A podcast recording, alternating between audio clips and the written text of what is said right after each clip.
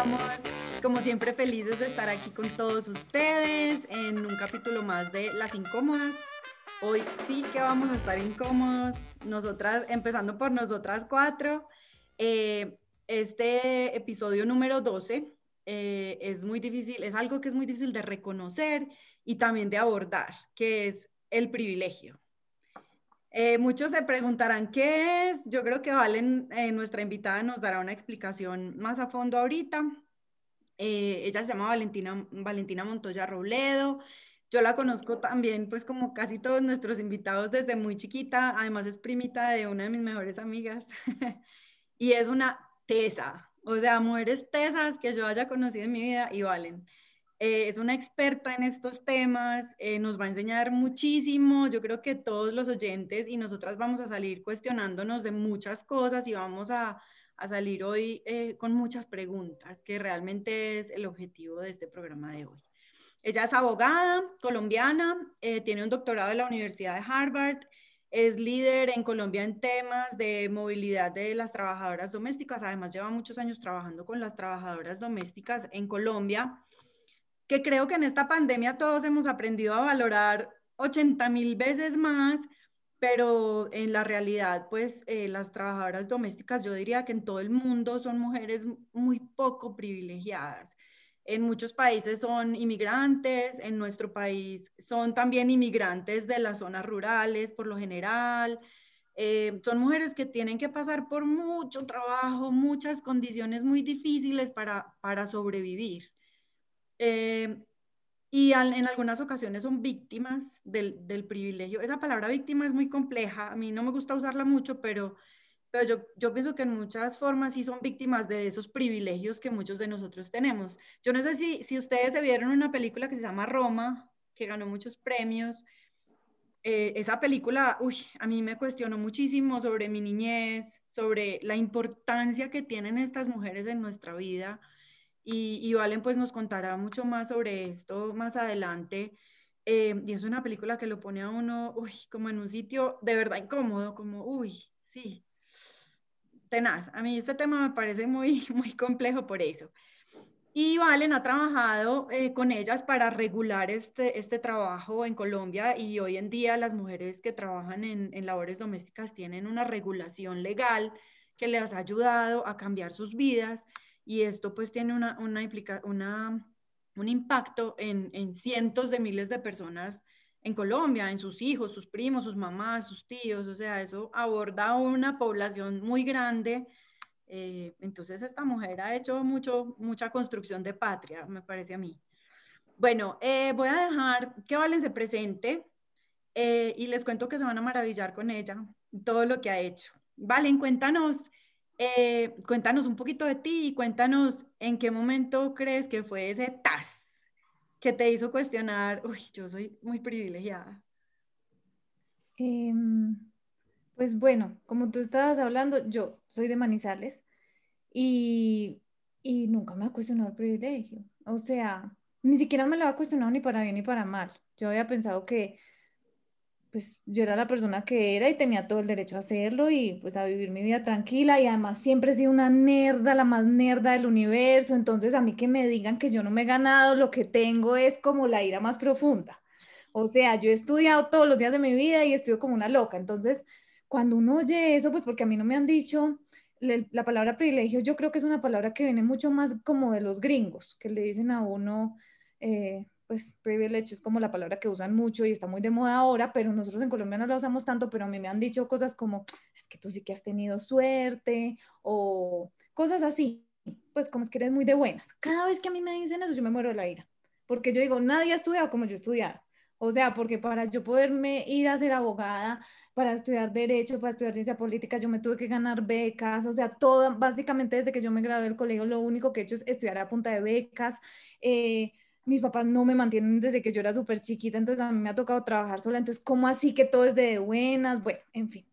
Pero ya digamos viendo todo eso, porque sí he sido una persona muy trabajadora, em, yo pienso que como que, bueno, yo venía en esa nube, todo me lo he ganado, eso es maravilloso y tal. Y creo que tuve dos momentos en los que de verdad eso me cayó. Uno una vez, y vean el nivel de privilegio, me estaba yendo a estudiar francés a Montreal en un verano. Y me monté en un avión y pues yo soy más habladora, entonces no sé por qué me dio por hablar al señor que estaba al lado mío, que me acuerdo muy bien porque el señor se llama Ovidio López. Y no sé, me empezó a preguntar que yo qué hacía, bueno, cualquier cosa. Y me empezó, y me empezó a decir por qué él era un funcionario de Naciones Unidas y me dijo, tú te das cuenta que si tú en vez de haber nacido en Manizales hubieras nacido, yo no sé, unos cientos de kilómetros un poquito más para abajo y en vez de haber nacido blanca hubieras nacido negra, tu vida sería otra. O sea, tú no, o sea, las mujeres que viven en ese lugar, que puede ser, digamos, Buenaventura, digamos, se, se enfrentan a unas barreras que tú nunca en la vida ni siquiera has pensado, ni te has imaginado, ni nada por el estilo. Yo ahí tenía 22 años y estaba a punto de graduarme de Derecho.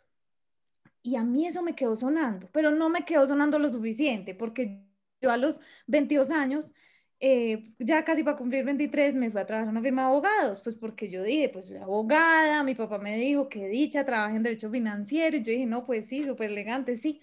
Aunque yo siempre he tenido mi corazoncito. O sea, yo cuando era chiquita era toda nerda y el internet era el de conectar por teléfono, tú, tú, tú, tú. Yo lo único que hacía era leer cosas del holocausto. No me pregunten por qué, yo vivía obsesionada con el holocausto, yo pues no tengo familia judía ni nada por el estilo, pero a mí eso me traumatizaba, yo no podía creer que esa, que esa injusticia existiera. Cuando yo me fui a estudiar derecho, yo dije, es porque yo quiero hacer eso, yo quiero ayudar a que esas injusticias tan horribles no pasen, pero a mí en el camino se me dio, mm, olvidó y yo dije, no, pues voy a traer una firma de abogados, pues muy elegante y estoy perfecta para eso y pues yo soy muy buena estudiante y me va a ir muy bien y todo eso. Y además pues voy a responder como a todas esas expectativas sociales. Pues yo les digo, yo pues ya había oído lo que Ovidio me había dicho y aparte de todo, no aguanté. Duré cuatro meses en una firma elegantísima que me tenía que poner tacones, que todo, que eso era pues de Martín y todos los miércoles y que era, no, mejor dicho, impresionante. Y pues trabajando en derecho financiero y tres meses después de haber empezado, yo dije, yo no soy capaz. O sea, yo necesito algo donde yo sienta que estoy ayudando a alguien que lo necesita. Pero eso pues venía de mi corazoncito. Em, y entonces renuncié con un mes de anticipación, pues di el, preaviso y yo, además porque mis papás me dijeron, pues renuncie, nosotros la apoyamos, pero usted se tiene que mantener sola, o sea, no es como renuncie para que se quede ahí vagando. Y yo dije, yo en un mes me consigo un trabajo y yo no sabía cómo y me dio mucho susto porque yo pensé que yo no lo iba a lograr, y, pero lo logré y me conseguí un trabajo de justicia. Y empecé a trabajar allá y trabajé muchas cosas que ni siquiera me gustaban. Al principio yo decía, ¿qué es esto?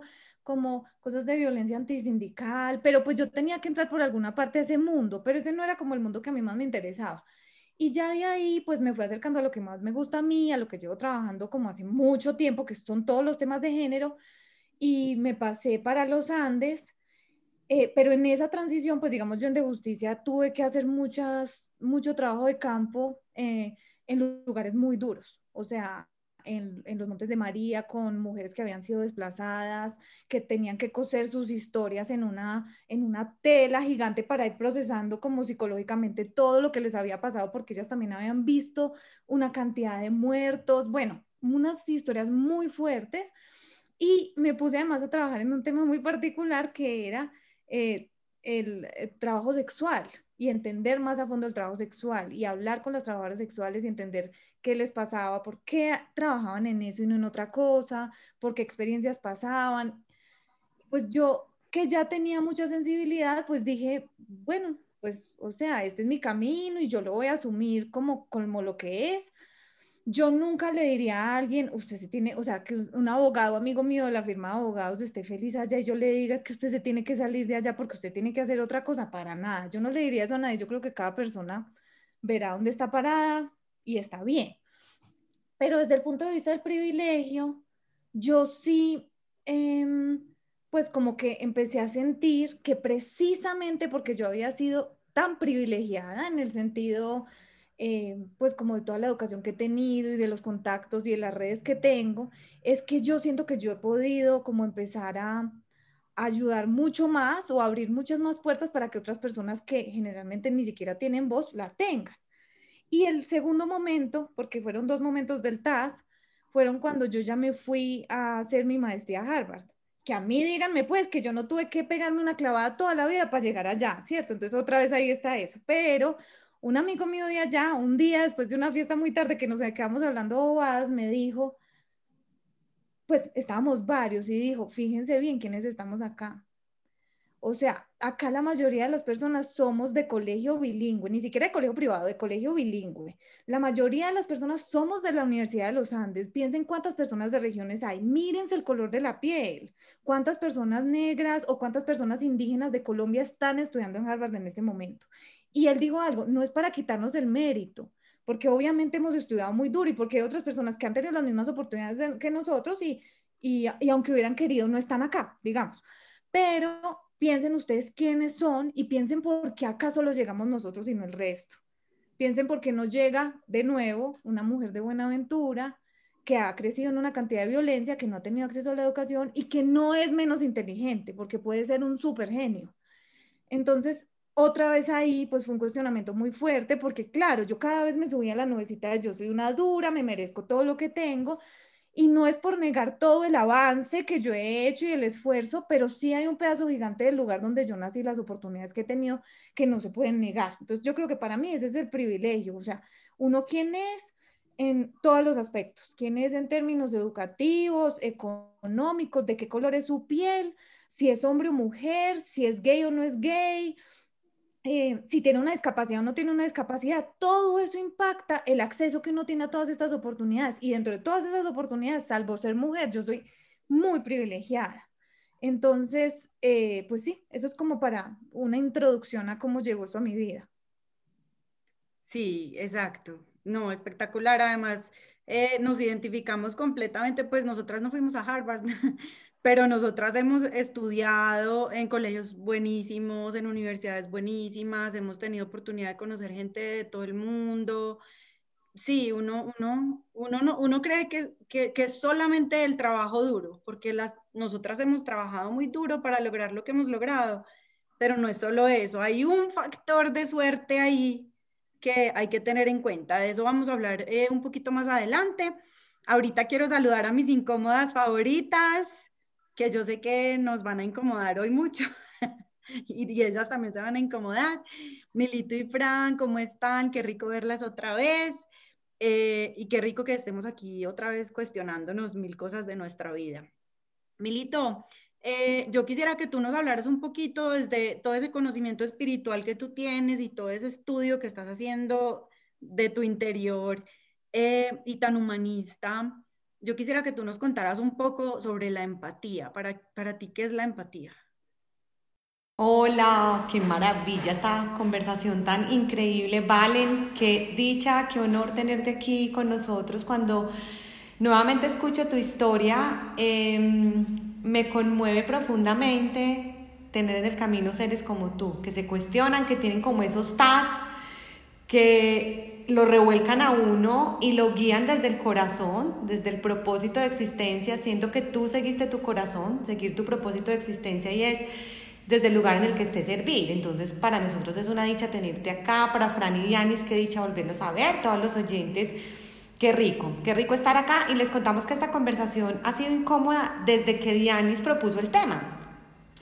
Desde que Dianis propuso el tema, empezamos, fue pucha, ¿cómo cogemos esta papa caliente? ¿Cómo lo abordamos? Tiene eh, tantas patas como un cien pies y nos fascinó, nos fascinó.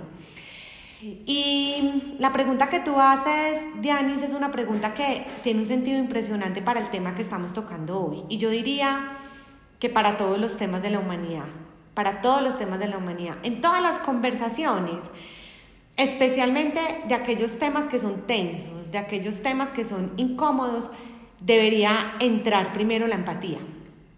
Eh, y tradicionalmente nos han dicho mucho, es un territorio como común, un concepto común y es la empatía es ponerse en los zapatos del otro, ¿cierto?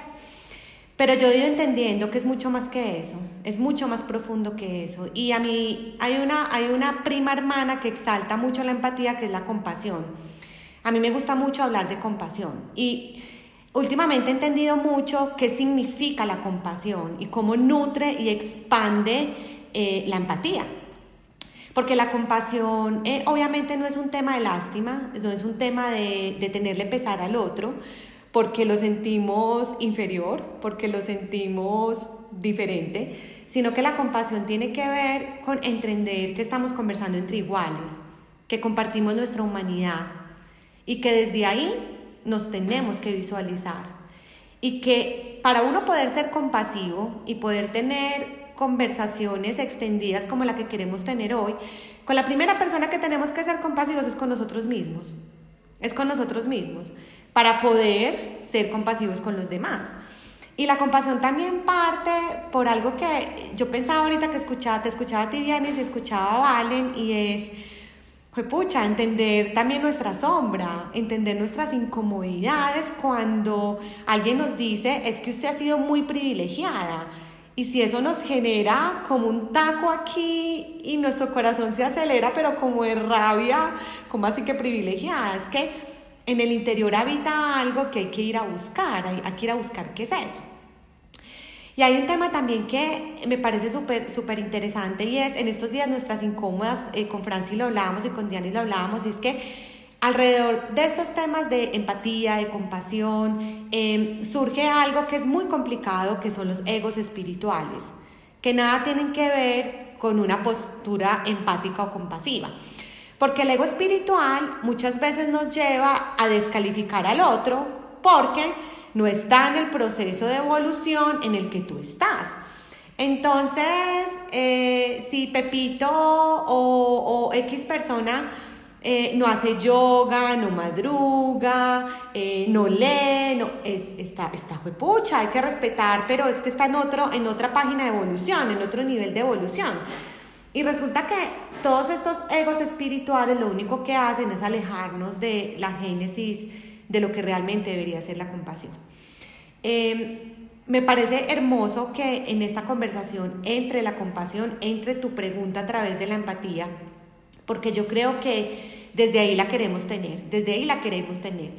Todos debemos aceptar que en algún momento hemos tenido una condición de privilegiados y tenemos que aceptar que desde esa condición hemos actuado bien, mal, regular, nos hemos hecho los pendejos con cosas, lo que sea que haya ocurrido en la historia de vida de cada quien pero ese es el primer punto, así nos incomode, así a nosotros nos haya incomodado pensar sobre el tema.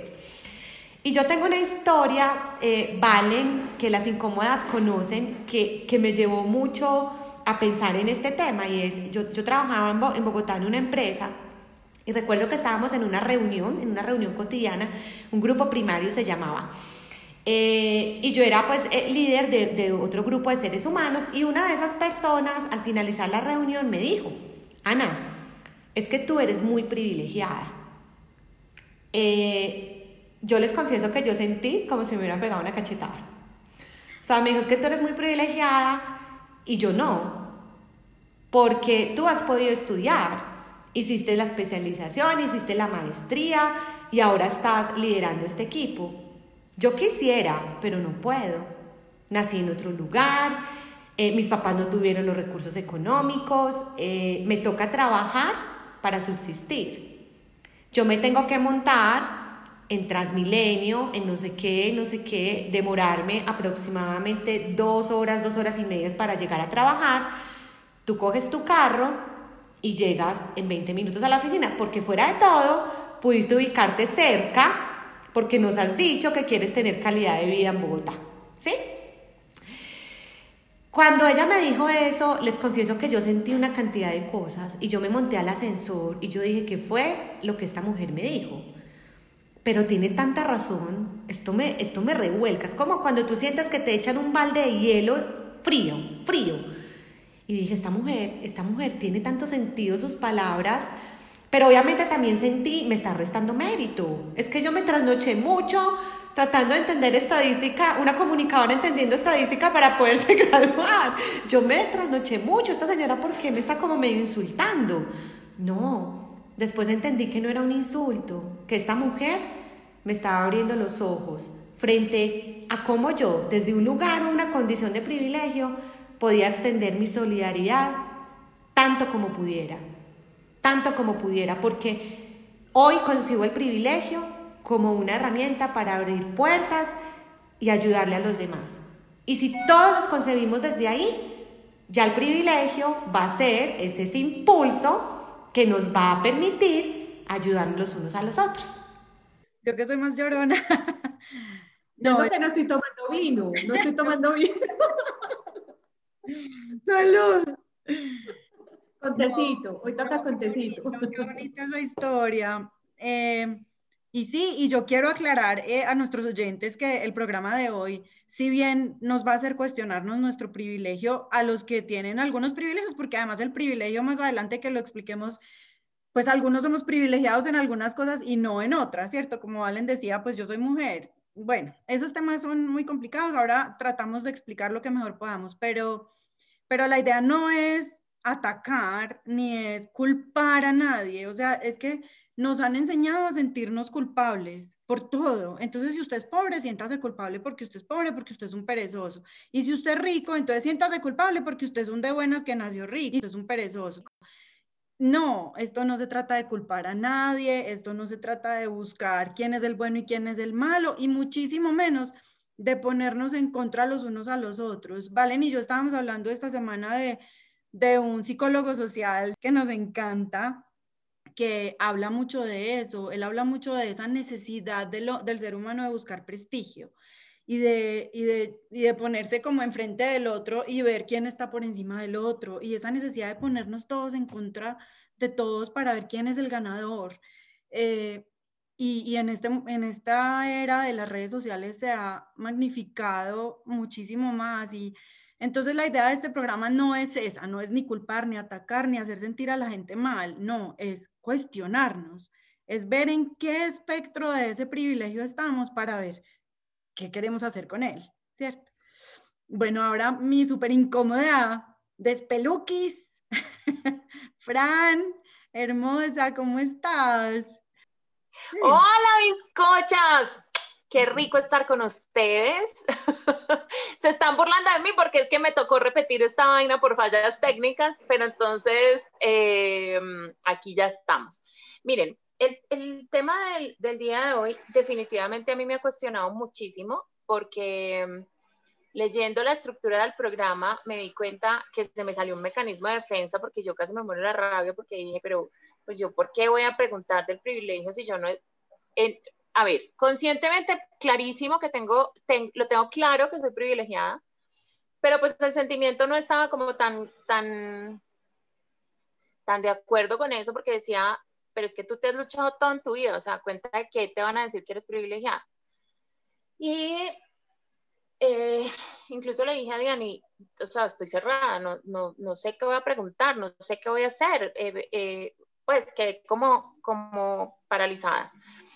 Eh, y la respuesta fue muy chévere porque fue, pues contemos eso, contemos que es que el tema es horriblemente incómodo para todas.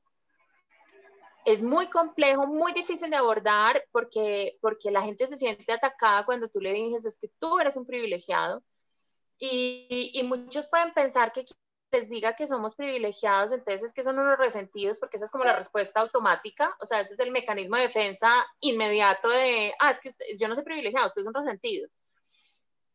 Y hoy, eh, como, le he pensado tanto al tema, digamos que he descubierto varias cosas, hoy le expliqué a uno, de mis hijos porque él era privilegiado. Y le dije, mira, gordo, básicamente es porque naciste en esta familia. Pero ¿cómo así, mamá? Sí, gordo, porque tú naciste con dos papás que son profesionales, eh, que tienen cómo darte una educación de cierta calidad, eh, que, eres de cierto color, que naciste en cierta ciudad, eh, porque yo me acuerdo que la primera vez que yo como que me choqué de frente contra el tema del privilegio fue en Londres, cuando me fui a estudiar inglés. Entonces, bueno, primero pues tenía la posibilidad y la idea de irme a estudiar inglés, que es que desde ahí ya la cosa cambia, o sea, la gente que no, no tiene esa idea en su cabeza, pues, o sea, ¿por qué? ¿Cierto? Yo la tengo porque, claro, todo mi círculo se iba a estudiar inglés. Bueno, llegué allá y por no haber nacido allá, me tocaba eh, ser mesera, eh, bueno, una cantidad de cosas que, te devuelven a ti a la vida más básica y yo decía, eh, el privilegio existe. Claro, yo soy privilegiada en mi país, aquí no. Aquí no, porque aquí soy estrato uno, aquí me toca comer carne una vez a la semana, aquí, bueno, una cantidad de cosas que, a muchas personas le pasan en mi país y yo ni cuenta me dado. Entonces, eso era un tema. Y otro, mm, cuando yo descubrí la desnutrición crónica, ahí dije, la gente que tenga que comer es privilegiada. Porque es que si usted no tiene cerebro para aprender, o sea, desde ahí ya, ya el mundo es completamente distinto. Entonces, si tú estás bien nutrido, tienes la capacidad de aprender, o sea, si tú tienes comida en tu mesa, tienes la capacidad de aprender y ahí ya el, mundo de posibilidades que tienes son completamente distintos a lo que puede tener un niño que no ha tenido un plato eh, de comida saludable en su mesa, de comida nutritiva en su mesa. Entonces, eh, por más que me, que, me, que me cuestione y que, me, y que, digamos, en el principio dije, pero ¿cómo así? A mí nada me lo han regalado. Hoy, en este momento digo, claro que sí, me han regalado muchas cosas. Me han regalado ser blanca, me han regalado tener la posibilidad de mil cosas Solo, solo por haber nacido donde nací. Absolutamente nada más. Entonces, pues ha sido una incomodidad eh, muy chévere. Ha sido una incomodidad maravillosa. Ha sido una incomodidad que, que, yo pienso que es una invitación a no pensar que la gente es resentida y es a cuestionarnos un poco más. Así haya resentidos, pues obviamente no voy a desconocerlo, pero, pero vayamos un poco más allá. Qué chévere. Sí, sí, sí. Sí, yo sé que Francia ha cuestionado mucho y además yo creo que es un cuestionamiento que nos hacemos todos los que hemos nacido dentro del privilegio y, es importante hacerlo, es importante que, seamos conscientes de, en dónde estamos parados, por qué estamos donde estamos y por qué hay otra gente que no, ¿cierto? Eh, yo quisiera hacer como una introducción a lo que yo pienso que es el privilegio y según pues como lo que yo he estudiado y, yo quisiera que Valen nos complementara. Listo, entonces voy a hablarles un poquito de lo que es el privilegio y de ahí seguimos nuestra conversadita rica. bueno, eh, primero que todo, lo importante de hablar del privilegio es que el privilegio es un tema de opresión versus derechos humanos. Y es muy incómodo porque a nadie le gusta ser opresor. A nadie, a nadie le gusta que le digan, es que usted hace parte de un sistema que oprime a la gente. Y esto yo no se los estoy diciendo como la verdad absoluta a los que no crean en esto, pero esto es la realidad del planeta. Eh, y, yo sé que yo hablo mucho del capitalismo como si yo estuviera en contra del capitalismo, pero no es así, porque pues yo creo que hoy en día todos tenemos una idea de que el capitalismo es lo que nos impulsa a ser mejores pero el capitalismo como ha sido concebido nos ha vuelto eh, un sistema de opresores contra oprimidos desde hace muchísimo tiempo. Eh, y toma mucho trabajo, mucho tiempo reconocer, criticar y aceptar el privilegio. Es muy complicado reconocerlo y aceptarlo. Eh, por lo que hemos hablado hasta ahora, que uno se ha luchado todo, a todos nos toca muy duro, pero se necesita estar muy alertas a ese momento de, uy, pucha, si yo no hubiera nacido aquí, esto nunca me hubiera pasado a mí, ¿cierto? O en el otro lado, si yo hubiera nacido allá, a mí me hubiera podido, yo me hubiera podido ir a estudiar a una universidad. Em, porque es que, eh, es que se necesita mucho, no, sí, lo que decía Milo, no es tanto ponerse en los zapatos del otro, no, es realmente viva la vida del otro, siéntese a hablar con el otro, siéntese a conocer al otro, eso no es tan complicado, todos, todos conversamos, todos tenemos sueños, todos tenemos miedos, siéntese a conversar con el otro y diga, pucha, sí, o sea, a esta señora le toca montarse en un bus dos horas al día. Y a mí me pasó un poco lo que le pasó a, Fran cuando yo me fui, cuando yo me vine a venir a Estados Unidos la primera vez, pues yo me vine como estudiante, a, también a meserear, a lavar oficinas, a lavar casas, a montarme dos horas en un tren, eh, y uno realmente, a ser inmigrante, que ser inmigrante es muy complicado, a no ser de que uno se venga pues con plata a comprar una casa, ya, cierto, que eso es otro plan, pero cuando uno se viene sin un peso a buscarse el estudio, la papita. Cuando uno le toca, digamos, a mí me tocó trabajar ilegal, porque yo solo podía trabajar ciertas horas y, y me tocó trabajar más horas. Uno se da cuenta que uno, uno, pues, uno no es un privilegiado en otra parte, uno es privilegiado en el país de uno y en la ciudad de uno. Entonces sí, toma mucho sentarse a, conversar con el otro y entender las realidades de los otros. Eh, y, y, como decían ustedes, porque es que uno siempre tiende a decir, no, yo todo lo que me, me he ganado, me lo he ganado sudando y trabajando y a mí me ha tocado muy duro, a mí no me han regalado nada. O a mi bisabuelo le tocó muy duro, que es muy de la ciudad de nosotros. La gente más privilegiada de Manizales dice, es que mi abuelo, mi abuelo no tenía nada, mi abuelo tenía un machete y con eso nos crió y con eso nos levantó a todos. Entonces todo lo que tenemos es por el trabajo de, sí, tal vez no tenía dinero, pero ya tenía algo. O sea, en realidad, eh, cuando uno nace en el privilegio es porque el privilegio ya viene, ya viene en, la, en otras generaciones por lo general. Eso es importante entenderlo. El privilegio no es solo riqueza, eso también es importante eh, que la gente lo entienda. Eh, cada cultura en el mundo, todas las culturas se, se, están organizando en jerarquías, así es como los seres humanos nos ubicamos. Entonces, así tú estés en una tribu, o tú estés en una ciudad, o tú estés en, un, en una vereda, siempre hay unas jerarquías sociales. Y eh, en este mundo capitalista, digamos que ya se ha definido hace muchos siglos quiénes están encima en esa jerarquía y quiénes están debajo.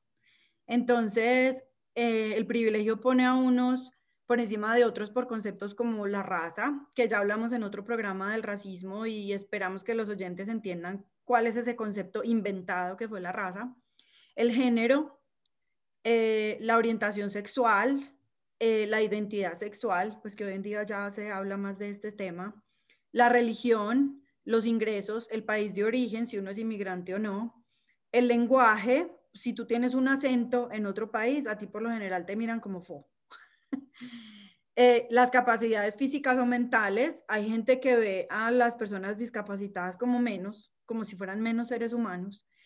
El acceso al voto en muchos países, porque eh, pues eso te da cierto poder y no tener acceso al voto te quita ese poder.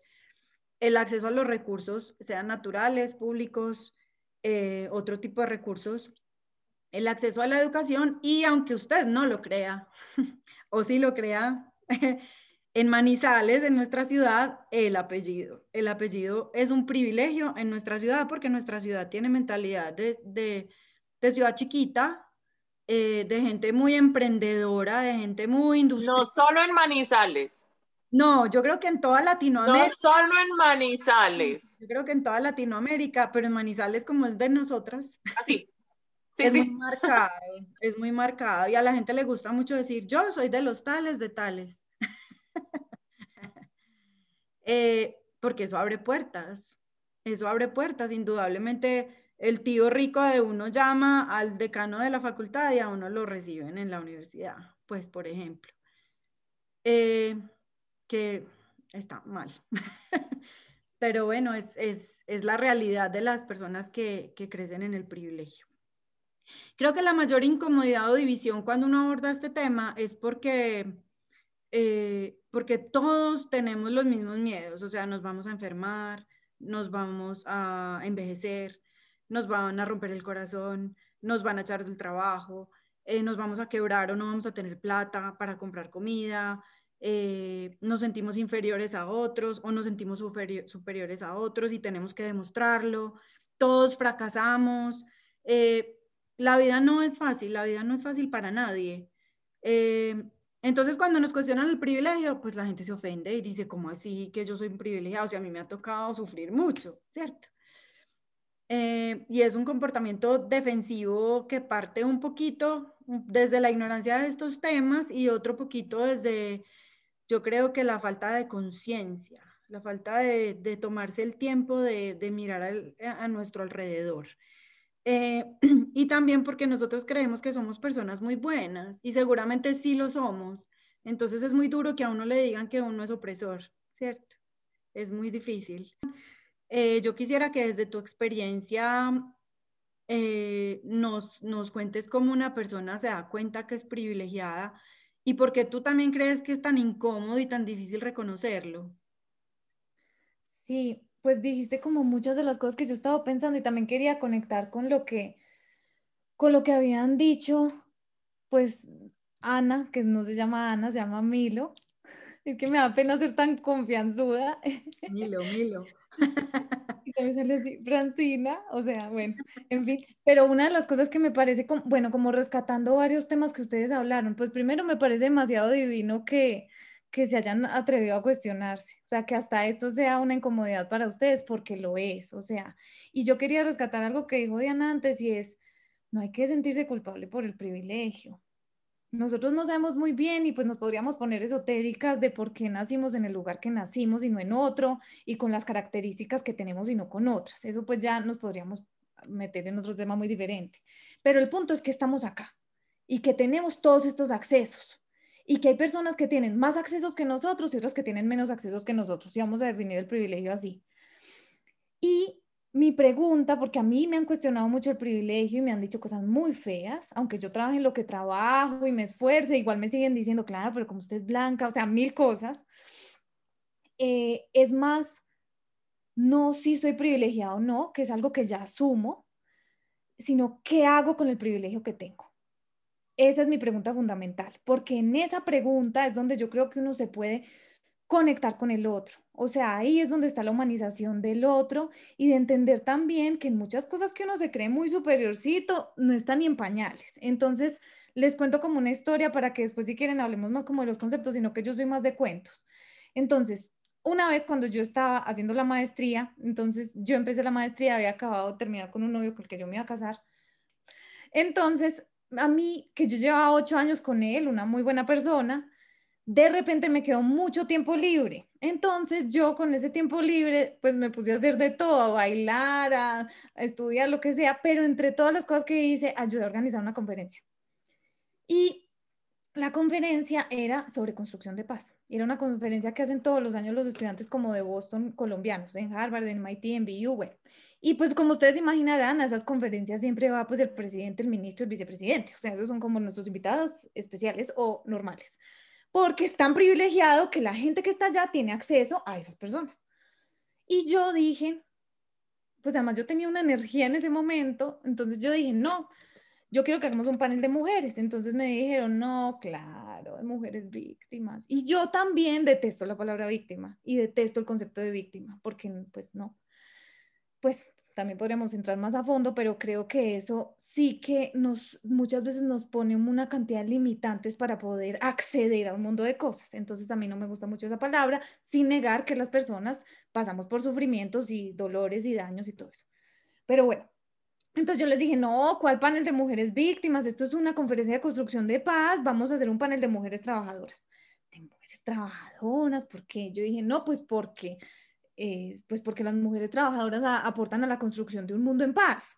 Y entonces me dijeron, ¿a quién quieres invitar? Entonces yo les dije eh, a la presidenta del Sindicato de Trabajadoras Domésticas, pues porque mi tema, aunque pues mi tema no son tanto los derechos de las trabajadoras domésticas, sino el transporte público en general, pues yo igual tengo como, tenía que empezar por algún lado.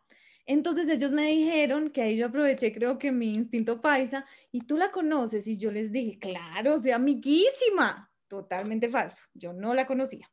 Entonces, pues fue un gran riesgo que yo tomé y ellos me preguntaron, pero ¿por qué vas a traer a una señora, a una sindicalista de trabajo doméstico, a una construcción de paz? Eso no tiene nada que ver. Y yo les dije, unas mujeres que han pasado por tantas dificultades como el desplazamiento forzado, que han tenido que llegar a las ciudades a ver qué hacen y entonces se han tenido que emplear en el trabajo doméstico, que es lo único que pueden hacer y han decidido hacer eso en vez de seguir por la ruta de la violencia y aparte de todo le apuestan al diálogo, que es lo que en el fondo implica, eh, pues como esta idea de sindicato, o sea, los sindicatos en teoría, si los viéramos como son, pues aportan muchísimo a la democracia, a la construcción de una sociedad donde se pueda dialogar. Si ellas no aportan a la construcción de paz, no sé quién. Entonces, bueno, lo peor es que esto me toca repetirlo seguidamente porque se les iba olvidando. Entonces, em, yo llamé a eh, pues yo me conseguí el teléfono de María Roa, que es la presidente, que era en ese momento la presidenta del Sindicato de Trabajadoras Domésticas Afro en Medellín. Ella me contestó el teléfono y yo le dije, pues yo me presenté, yo soy Valentina, yo soy una estudiante, estoy organizando una conferencia, tarará, listo. Esa conferencia, pues yo la llamé, pónganle en, en octubre, pero esa conferencia iba a ser en abril del otro año. Yo le dije, yo la estoy llamando desde ya, pues porque igual eh, si usted sí quiere venir, pues hay que hacer un mundo de vueltas. Eh, ¿Dónde es la conferencia? En Boston. Y ella me preguntó, ¿Boston es afuera de Medellín?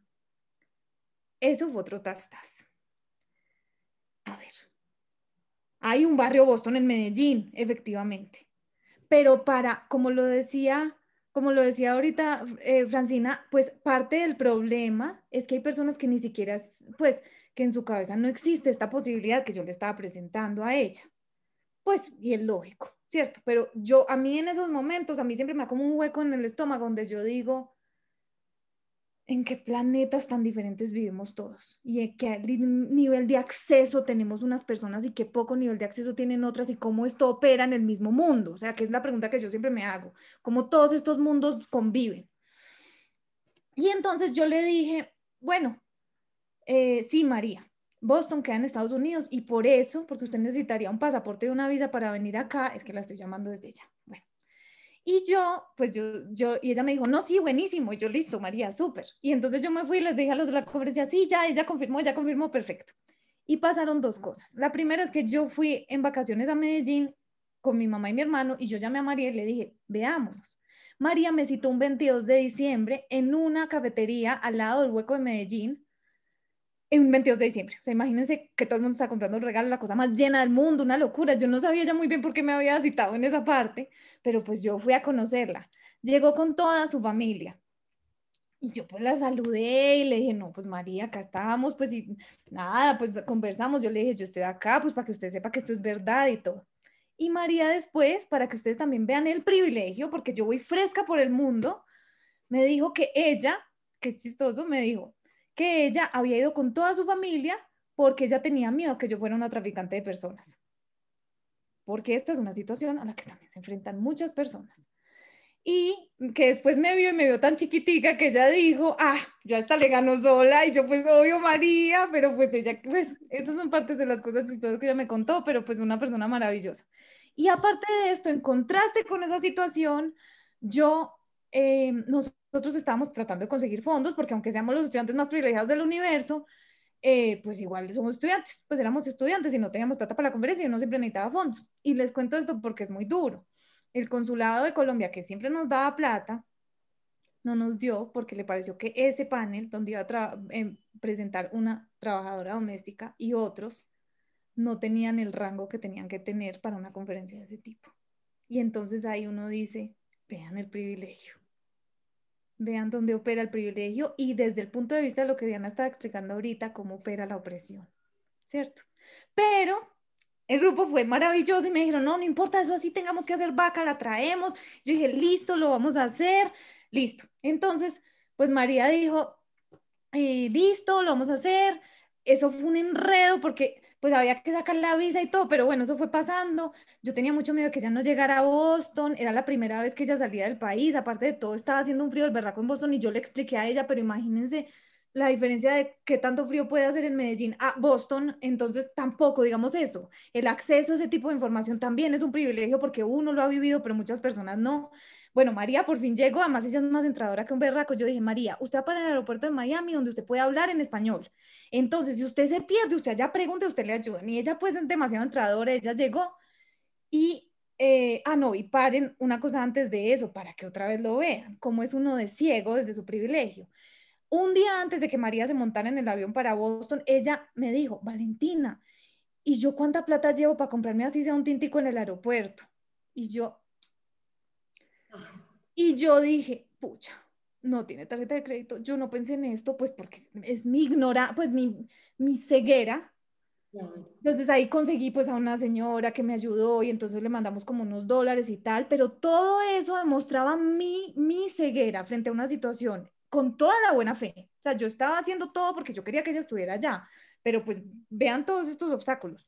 Bueno, ya finalmente llegó y yo tenía muchos sustos. Yo decía, ¿qué tal que ya no pueda hacer bien un, un discurso y voy a quedar súper mal, pues después de todo este esfuerzo? Bueno, la verdad es que si yo pienso en eso me pongo a llorar, porque yo les puedo decir que ese fue el día más lindo de mi vida. Ese día María se paró en un auditorio que ese día había ido a esa conferencia, Sergio Bajardo, Humberto de la Calle, bueno, imagínense todo este gentío, se paró en un auditorio frente de toda esa gente y dio un discurso de un nivel de dignidad.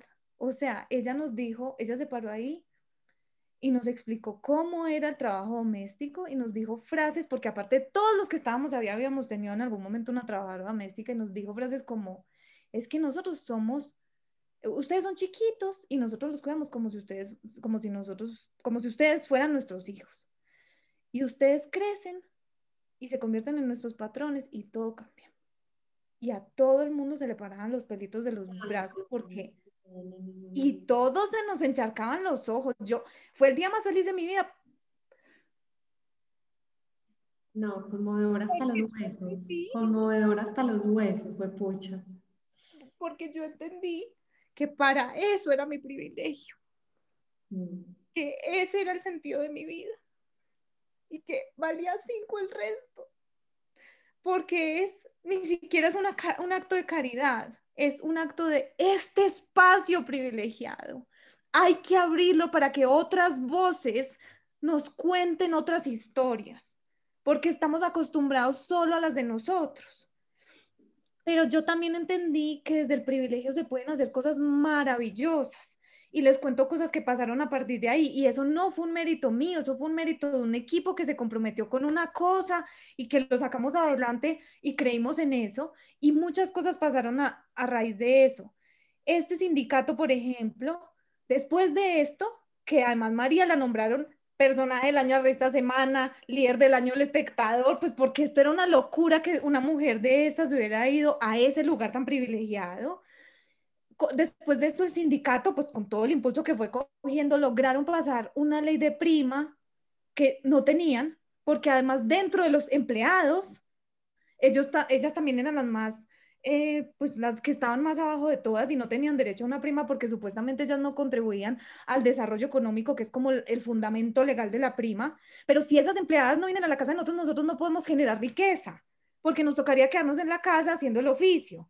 Entonces, bueno, mil cosas lindas pasaron, pero aparte también pasó que en esas conferencias ya no solo invitan a, los presidentes de la República, sino que se dieron cuenta que había que abrir estos espacios. Entonces, para mí, digamos, yo como lo veo es sí, el privilegio es de los opresores, pero el privilegio puede ser una herramienta enorme de transformación social. Y yo ahí también pienso que nosotros le tenemos mucho miedo al poder, porque a nosotros nos han metido el cuento que ser poderosos es ser malos. Y yo me he cuestionado mucho sobre qué es el poder, que me parece que está ligado al privilegio y yo he pensado que de verdad el poder es una herramienta para transformar esta realidad en la que vivimos. Entonces yo tengo tías que me dicen, ay, usted tan izquierdosa, vaya, si, vaya y vive en el sur de Bogotá con los pobres y usted lo que más le gusta es eso. Y yo he pensado que es todo lo contrario. Desde todo lo que yo sé, desde todas las puertas que yo he tenido abiertas es que le tengo que abrir las puertas a los demás.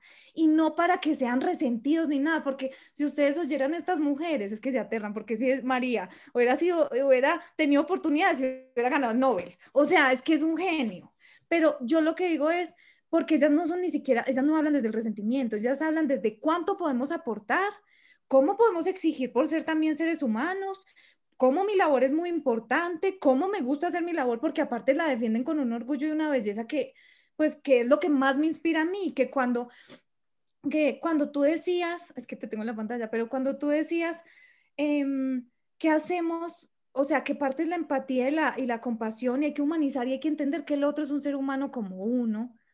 No hay nadie, nadie creo que a mí me haya inspirado más en la vida que las líderes de ese sindicato. Nadie. Y no desde, y no desde, ay, es que son unas pobrecitas. No, estas son mujeres que se sientan y te cuentan que el, el ex jefe las trató de violar, que los paramilitares las tuvieron secuestradas, que, bueno, cualquier cantidad de cosas, pero que uno dice, no, entonces no puede ser tantas cosas juntas. Y que paramos a un receso y empiezan a bailar y a cantar con, unas, con un movimiento que pues yo, que soy más tronca, nunca en la vida tendría, con una emoción, con una felicidad, que se paran en un escenario y mueven al que tengan que mover. Una de estas mujeres que me parece una persona increíble, se llama Reinalda. Reinalda aprendió a leer y escribir a través de un programa que daba Teleantioquia en televisión y en la casa de su patrona, ella cogía un cuaderno que la patrona le había regalado y ahí aprendió. Pero ustedes no saben la mujer que es esta. Entonces, cuando uno se baja de la idea de, de privilegio y el privilegio es malo, pero aparte de todo no lo voy a reconocer y ve al otro a los ojos, se da cuenta que lo único que uno tiene que hacer del otro es aprender. Y todo se cambia. Y todo lo que uno tiene que hacer, o yo lo siento así, es abrir puertas, porque esas voces y esas fuerzas están ahí. Ay, no, vale. Impresionante. Tienes absolutamente inspiradas y, y ojalá que nuestros oyentes también estén inspirados porque, porque de verdad que, que nos alejamos mucho, nos alejamos mucho de lo que podemos hacer. Y yo pienso que muchas veces no creemos que, que podamos. Y muchas veces cuando uno alza la voz por alguna ideología o por alguna eh, eh, petición de equidad, uno siente mucho rechazo cuando uno es privilegiado, uno siente mucho rechazo de la gente que es privilegiada como uno. Nosotras tres hemos hablado mucho de eso porque eh, las tres somos muy, eh, digamos que muy firmes en nuestras convicciones y en nuestros pensamientos y somos muy fuertes al hablar sobre estas cosas.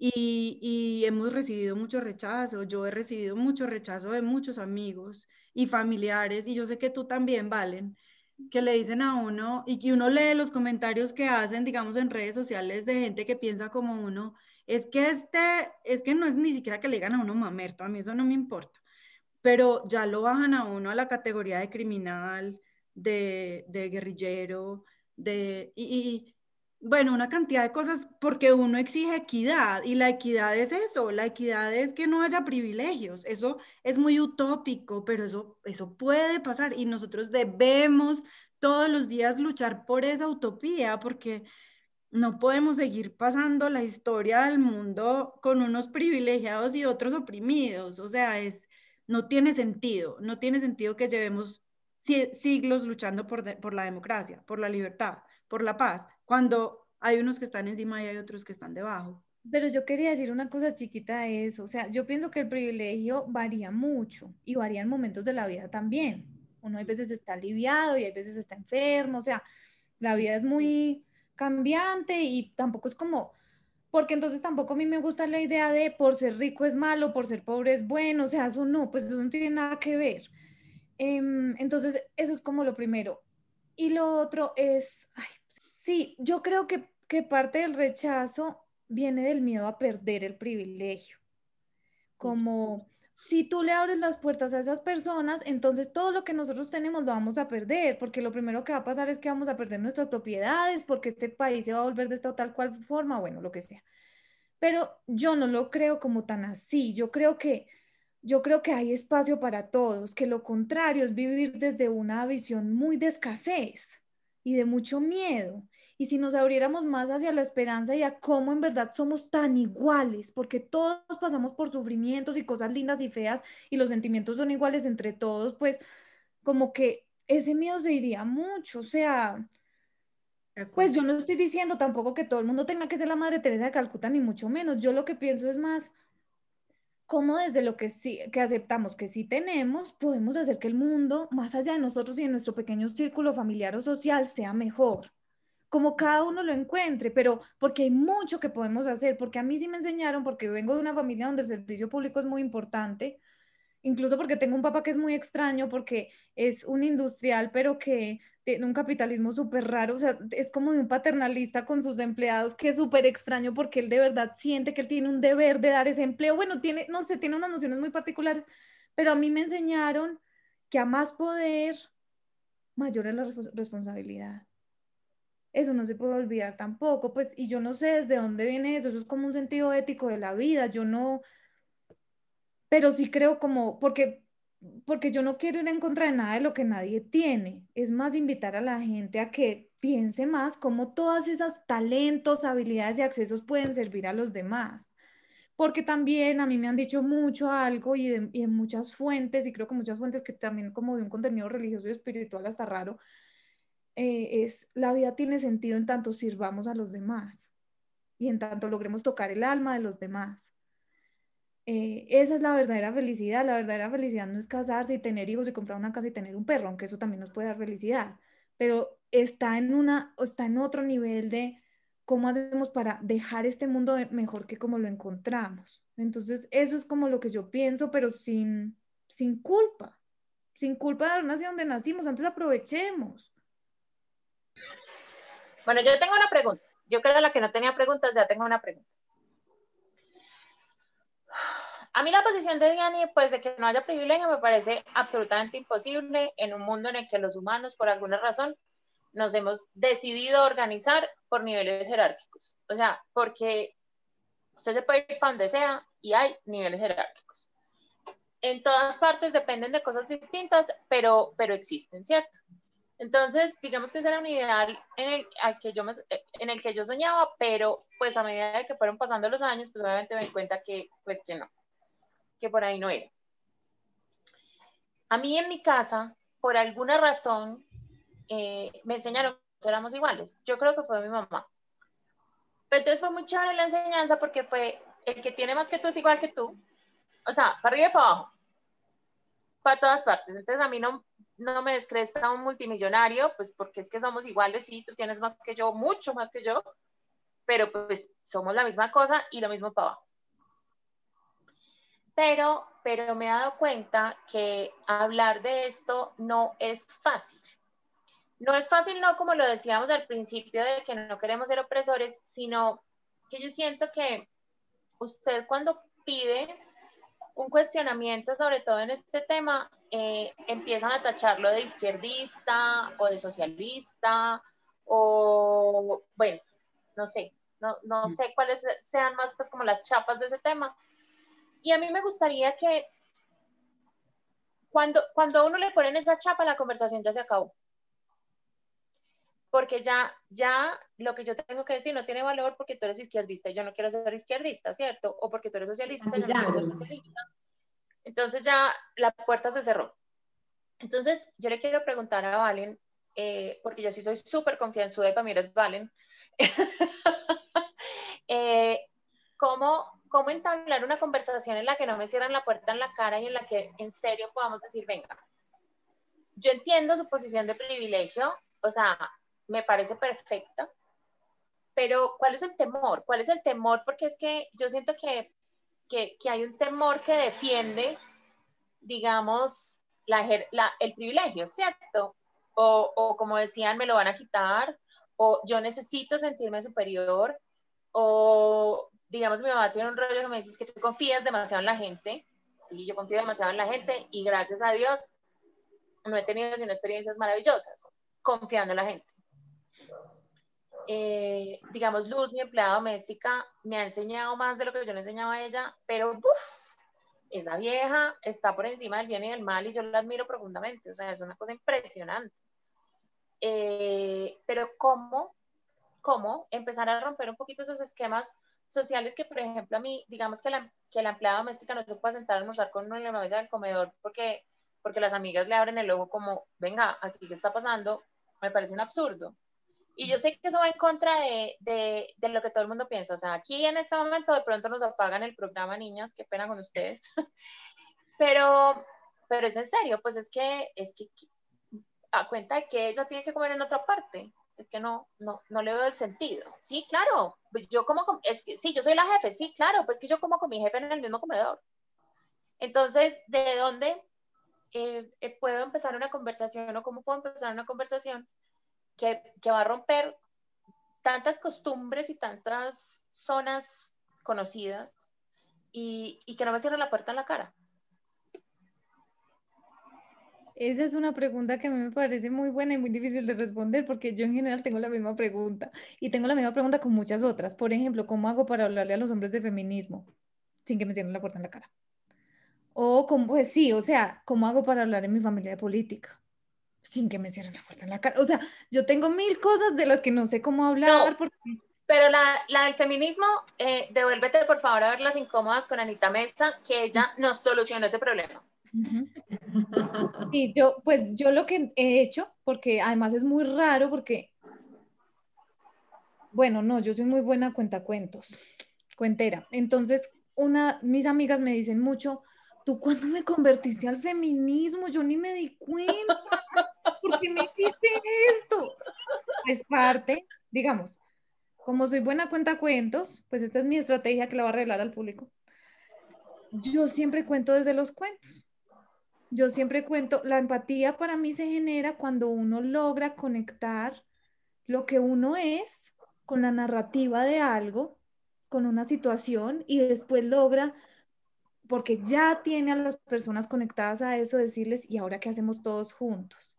Esto es una responsabilidad de todos, no es esto es bueno o es malo, o sea, ahí mismo la historia cae por su propio peso, porque lo que yo creo ahí es que esa es la forma para mí de abordarlo digamos, y también parto de, decir que yo soy privilegiada, que yo he tenido esas dificultades. O sea, yo no me estoy parando en un pedestal y decir, mm. yo soy santa. Y ustedes sí, pues se van a ir, yo no sé para dónde, para el infierno o algo así, porque mijitos, no, o sea, eso no tiene ningún sentido, sobre todo porque yo también tengo esas mismas dificultades. ¿Yo qué voy a saber? O sea, a mí también pasan cosas, a mí también me juzgan, em, a mí también me dicen, pero entonces usted, ¿por qué tiene ese trabajo? Pues entregué toda su plata a los pobres, bueno, cualquier cosa, digamos. Entonces, yo trato de conectarlo más desde ahí, o sea, la empatía también se genera a través de las historias. Yo creo que, y esto pues no sé si nos salimos porque yo creo que ustedes no hacen esto ninguna de las tres, pero creo que tenemos una obsesión en este mundo con las cifras, las cifras duras el 54% de la población, ¿cierto? Pero en las cifras duras no hay empatía. Y si queremos romper, o sea, crear lazos entre la gente, tenemos que partir es de eso. Mira, yo sabía que si tú ibas a estar muy opuesta a hablar del privilegio, cuando yo te contara la historia de María, la barrera se iba a bajar.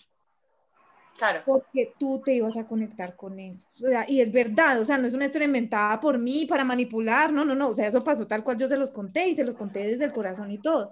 Pero viene de ahí, porque cuando uno cuenta eso, y por eso, digamos, yo, yo he hecho pues mucha investigación, pero a mí lo que más me gusta hacer son entrevistas, porque cuando la gente le abre a uno el corazón, la vida cambia mucho, porque a uno, porque le abre el corazón a, de, o sea, la persona abre el corazón y uno automáticamente abre el corazón. Y les voy a contar una cosa chiquita de eso también que estaba pensando. Ah, bueno, entonces, ¿cuál es el temor? Pues yo creo que el temor está en la pérdida. Yo creo que generalmente tenemos mucho miedo de perder algo, ¿cierto? Pero si lo pensáramos como desde el lado de, pues, ¿y qué pasa si yo que soy privilegiado y reconozco mi privilegio? como que pasa, o sea, porque al final con cualquier miedo lo que yo hago, pues yo soy súper miedosa, lo que pasa es que yo también tengo unas amigas que dicen que yo soy Batman, que porque yo en medio del miedo me lanzo y eso sí es verdad, o sea, yo soy una lanzada, pero soy petrificada, a mí me da pánico de todo, pero yo me he dado cuenta que con los miedos, con todo eso, cuando me dicen, es que tú eres muy brava, y entonces se me sube una cosa que yo digo, no, yo he mejorado mucho y yo ya brava no soy. Después, al rato, cuando ya reflexiono, yo pienso, a todas las feministas nos dicen bravas. Ah, obvio. Lógico que histéricas. Entonces a mí no, es que yo no estoy diciendo esto por brava, es que es verdad. Bueno, pero después yo me voy a pensar y yo digo, ¿qué es lo que me da tanta rabia que me digan que soy brava? Y atravieso ese miedo. O sea, me, como lo que tú hiciste básicamente pucha, ¿por qué me está dando como tanta rabia que me digan estoy privilegiada? Y lo atravesaste. Pues eso también es de una valentía interior y uno también, pues sí, habrá gente que lo quiere atravesar y gente que no, y habrá gente que se le abrirá el corazón y otra que está súper rígida y en la vida. Pero esa es la manera que yo he encontrado, desde las historias reales, de personas reales, con emociones reales, y yo solita cuestionar mis miedos y, y tratar de atravesarlos, pues porque a mí todos esos también me dan, y pues hay muchos que todavía no he atravesado. Pero también quería decir otra cosa que yo le dije el otro día a Diana cuando estábamos hablando y que me parece que es muy importante. Eh, a mí me gusta mucho ser mujer, porque a mí mucho tiempo no me gustó. Yo pensaba, ay, los hombres como viven de chévere yo tan maluco. Y ahí es donde yo decía, yo ahí no tengo el privilegio, ¿cierto? Yo decía, ay, no, qué pereza. Yo no tengo el privilegio, ojalá yo fuera hombre y entonces podría hacer todo lo que yo quisiera y bueno, cualquier cosa. Pero en la realidad, pues digamos, después de pensarlo mucho, algo que a mí me encanta de ser mujer. Y es que como hay algo en lo que no soy privilegiada, puedo entender más a otros. Yo creo que para quien es más, más difícil entender, ah, cuestionar el privilegio, es para el que los tiene todos. Pero yo creo que nosotros como mujeres tenemos una ventajita y es que ya sabemos que es que no nos abran la puerta para hablar, que nos callen una conversación, que nos digan que somos bruticas, que nos digan putas por cualquier cosa que a un hombre nunca lo descalificarían. Entonces, yo a veces siento que es un poquito más fácil, porque yo siento que el más ciego de todos es el que tiene todos los privilegios. Y les cuento una cosa chiquita también, que es que en la investigación siempre me pasa esto. Cuando empecé a entrevistar a las trabajadoras domésticas sobre el transporte, pues yo les pregunté muchas cosas, recorridos, tarifas, cualquier cosa. Y les pregunté sobre qué les pasaba dentro del bus. Y tenía muchas preguntas sobre delitos, tipo que a uno le roben o acoso sexual. ¿Y saben qué me pasó con eso? Que ellas me empezaron a contar cosas y me decían, no, pero a mí eso no es lo que me pasa. A mí, ¿sabe qué me pasa mucho? Mucho racismo. Vea lo que me han dicho y yo era ciega a eso, porque yo no soy negra. Entonces a mí nunca me ha pasado nada de ese tipo de racismo.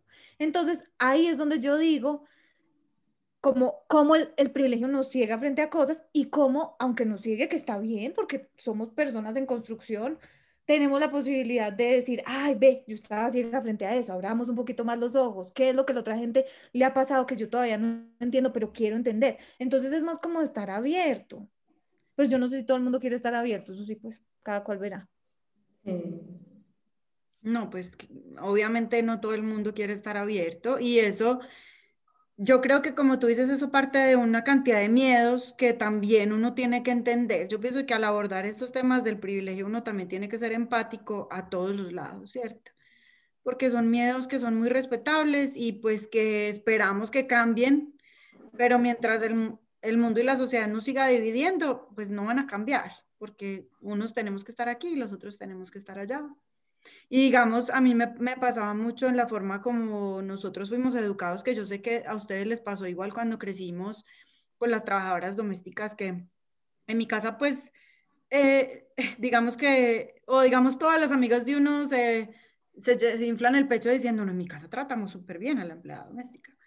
Pero sí, ellas comían en la cocina y sí, ellas... Mm, no tienen bueno, en mi casa era un poquito distinto, pero había comentarios de, es que ellas son así, es que ellas, no sé qué.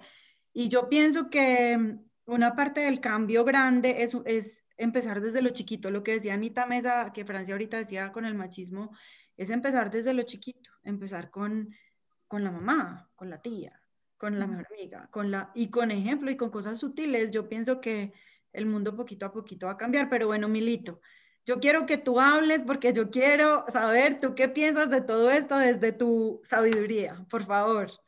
Ay, Dios mío, Dios mío, ¿cómo que sabiduría? ¿Qué es esa responsabilidad tan grande? No, yo aquí estoy, digamos que súper conectada con la conversación. De verdad, Valen, que qué cantidad de aprendizajes los que nos estás dejando. Em, yo soy comunicadora y ahora me encantó cuando decías que las historias crean realidades y nosotros somos la historia que nos contamos. Y el lenguaje tiene un poder súper poderoso. Y el hecho de estar hoy acá conversando sobre esto, ese ya es un cambio.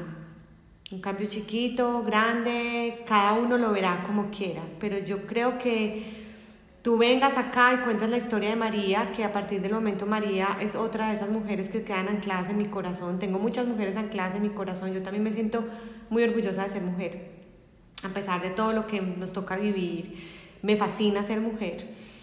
Eh, y la verdad, aquí, aquí están pasando cosas muy poderosas. Lo primero es quitarles estigma a lo que es el privilegio, a lo que hemos considerado, conceptualizado que es el privilegio. Y resulta que se está abriendo una puerta muy interesante y muy bonita, y es que el privilegio no es bueno, no es malo, no tiene calificativo, sino que el privilegio es una condición desde la cual tú puedes ayudar. El poder para poder. El poder para influenciar, para movilizar cambios, para transformar realidades. Em, pero para llegar a eso tiene que haber un proceso tan grande porque las tres decíamos algo, las cuatro decíamos algo ahora y es, es necesario conectarte con el otro realmente. Y para poder conectarte con el otro realmente tienes que atravesar los miedos, como lo decía Valen. Tienes que silenciar un poquito la voz del ego, porque el ego es al que nos lleva a sentirnos superiores, a sentirnos que tenemos el poder, pero como figura de autoridad, ¿sí? Autoridad versus sumisión, es el ego. Y estas conversaciones de cambiarle la perspectiva y cambiarle la tónica a, un tema como el privilegio, yo lo estoy viendo más como un llamado desde el alma. Y una cosa es el llamado del alma y otra cosa es el llamado del ego. Y a mí me gusta mucho porque Vale nos lleva a un territorio eh, fantástico y es ese tema de cómo nosotros que estamos teniendo como esta, esta, esta conciencia sobre para qué podría servir el privilegio, para abrir puertas, para llevar a María a Boston, para llevar muchas Marías y a muchos Josés a espacios en los que ellos nunca imaginaron, pero que nosotros podemos llevarlos, darle, darle voz y grito a tantas voces anónimas que merecen tener voz y grito. ¿Sí? cómo uno teje esos puentes, cómo uno derrumba esas barreras, cómo uno abre esas puertas. Y yo quiero hacerte una pregunta, Valen, que siempre, siempre, estos días he soñado mucho con hacerte cuando vi pues tu trayectoria, cuando conocí tu historia. No, no tu hoja de vida, no tus títulos, que son maravillosos, sino tu historia. Cuando descubrí que íbamos a tener a un ser humano maravilloso con nosotros.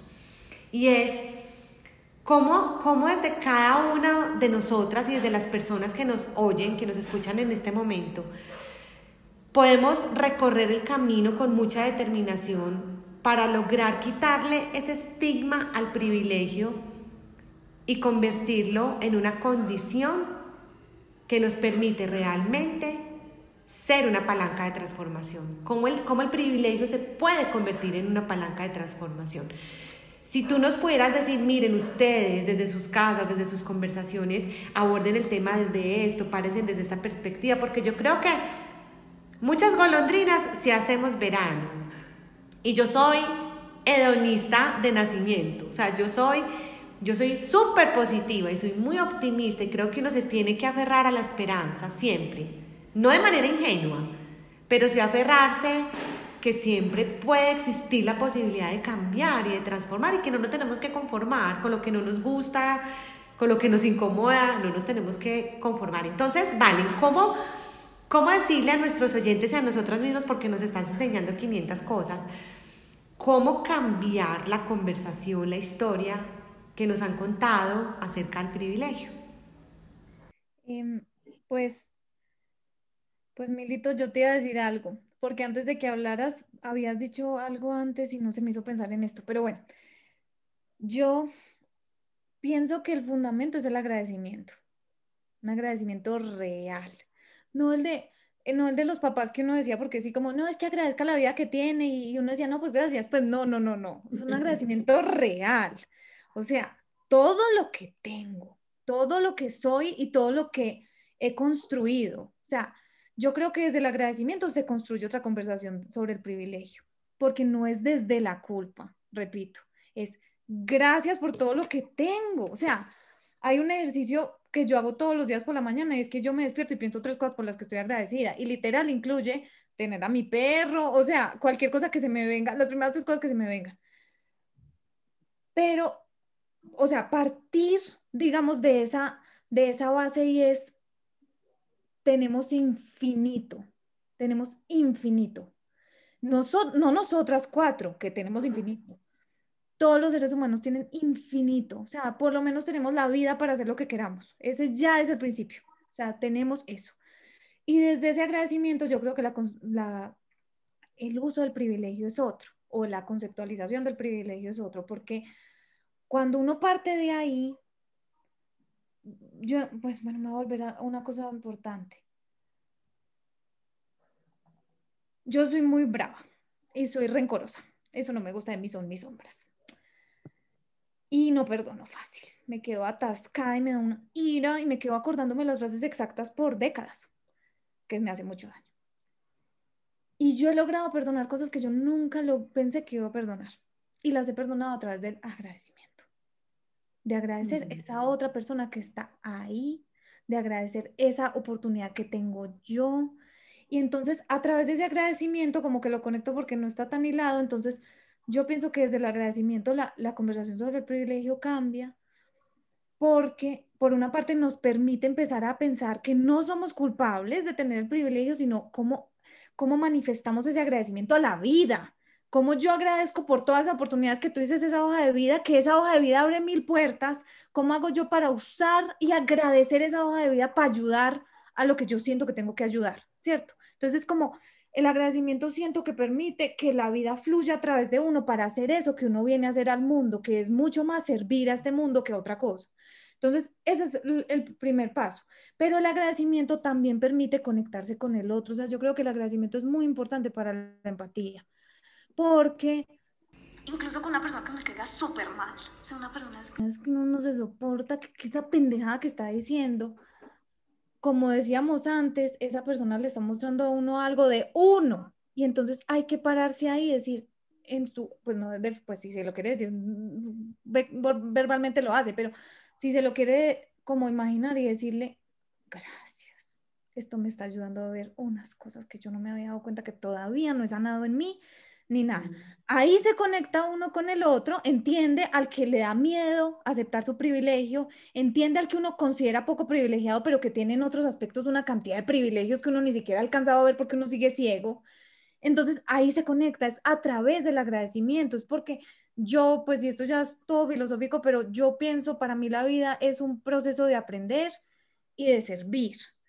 Y en ese sentido, todo el tiempo tenemos que agradecer todo eso que los otros nos están enseñando y todo lo que nos permiten seguir aprendiendo y poder ejercer esa labor de servir, porque hay veces no somos generosos con el servicio. Entonces decimos, yo ya te di esto, tú tienes que hacer esto por mí después, o eres un desagradecido, no hiciste lo suficiente porque yo hice todo esto tan maravilloso.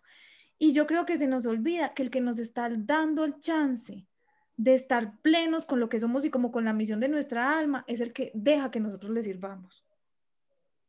Y eso lo hacen mucho las personas que nosotros no consideramos privilegiadas desde nuestra óptica clasificatoria del mundo. Y dejan que nosotros les, sirvamos. Y eso es maravilloso. Un ejercicio divino que hicieron en Medellín, donde pusieron a las empleadoras a servirles el almuerzo a las empleadas en un teatro.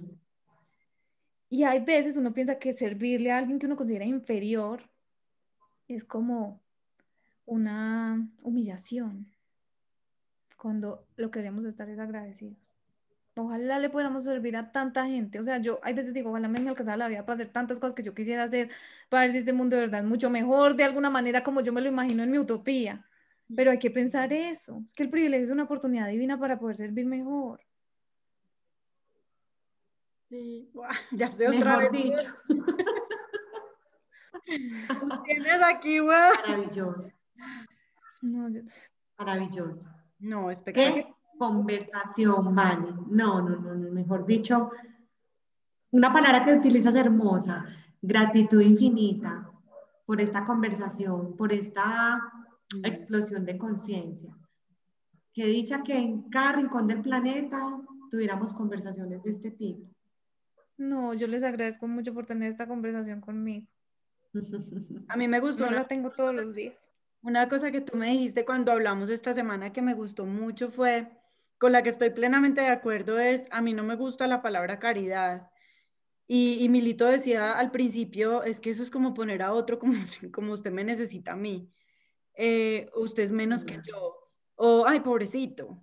Pues y a mí me parece muy bonito la gente, de verdad que yo no estoy criticando a la gente que vive dando caridad y que la gente digamos que es muy religiosa, entonces da mucha limosna y que le da regalos a los niños en Navidad. A mí eso me parece hermoso, eh, porque yo pienso que eso enriquece el alma, ¿cierto? Y yo pienso que poquito a poquito una persona que sienta que ya dio plata, entonces ya no tiene que dar más, muy en el interior dice, uy, esto me hizo sentir súper bien. Yo creo que muy poquita gente que hace eso de verdad dice, ay, no, pues yo doy como para que no me molesten. No, la mayoría de la gente lo hace de verdad porque siente que, que tiene esa necesidad de, de servir y de, y de, hay otros que tienen menos que yo, yo quiero dar, ¿cierto? Pero no es como pobrecito, pobrecito, venga, yo le doy pues para que, no. A mí me pareció muy bonito eso y, es, y ahorita que estás hablando del alma, porque además estás hablando con tres almistas, porque las tres somos muy de esa filosofía de la misión del alma y de a qué venimos al mundo, o sea, realmente a qué venimos.